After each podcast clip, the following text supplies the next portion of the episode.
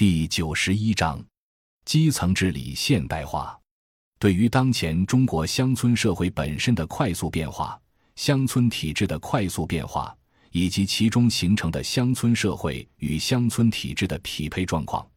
我们通过以上四种理想类型进行了初步的分析与讨论。相对来讲，乡村社会的变化是慢变量，是更为客观和基础的变量；乡村体制则带有上层建筑的性质，是可以进行调整的变量。尤其是在当前全国治理现代化的追求下，在全国先进经验的相互学习借鉴的条件下，在发达地区对欠发达地区的示范下，很容易出现体制变动太快，而对乡村社会理解不足的问题。当前乡村社会中的传统社会，我们应当有深刻理解，即未来中国的城市化会进一步加速。当前未能实现乡村工业化的绝大多数农村，不再有可能实现乡村工业化，而是越来越多农村人口进城，农村越来越衰败。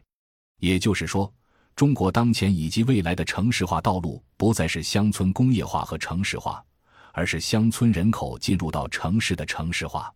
在未来很长一段时期，因为进城劳动力难以获得在城市体面生活所需要的就业与收入条件，农民家庭将长期保持以代际分工为基础的半工半耕结构。缺少城市就业机会的中老年父母留村从事农业，越来越多农民家庭进城，从而为仍然留守农村的农村人口增加了在农村和农业中获利的机会，而且。农户家庭即使进城，也大多愿意保留在农村的土地与房屋，以图进城失败后可以作为退路，以及年老后可以回乡养老。也就是说，在未来很长一段时期，全国绝大多数农村都会慢慢变得萧条，留村务农的农户家庭仍然要从农业中获得收入。发展并非农村的第一要务，维持农村基本的生产生活秩序才是最重要的。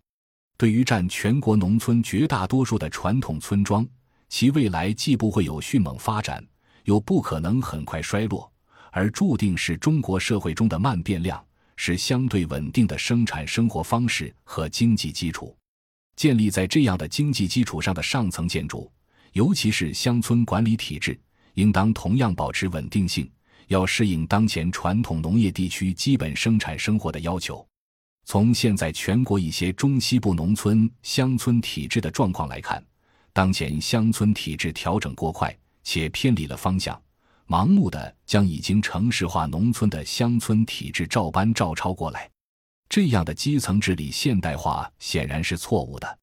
我们还可以进一步将城市管理体制简称为城市的办法，将农村管理体制简称为农村的办法。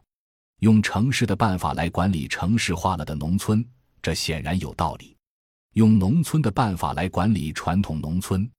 也显然有道理。当前可能存在的问题是用农村办法来管理城市化的农村，和用城市的办法来管理传统农村。后面两种情况就可能出现错配，而当前最普遍和最常见的错配是用城市办法来管理传统农村。虽然城市的办法显得高大上、现代化，却因为不符合中国绝大多数农村治理的内在逻辑，而产生形式主义和茫然无措。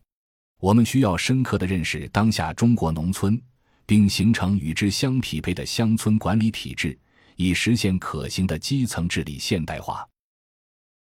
感谢您的收听，本集已经播讲完毕。喜欢请订阅专辑，关注主播。主页更多精彩内容等着你。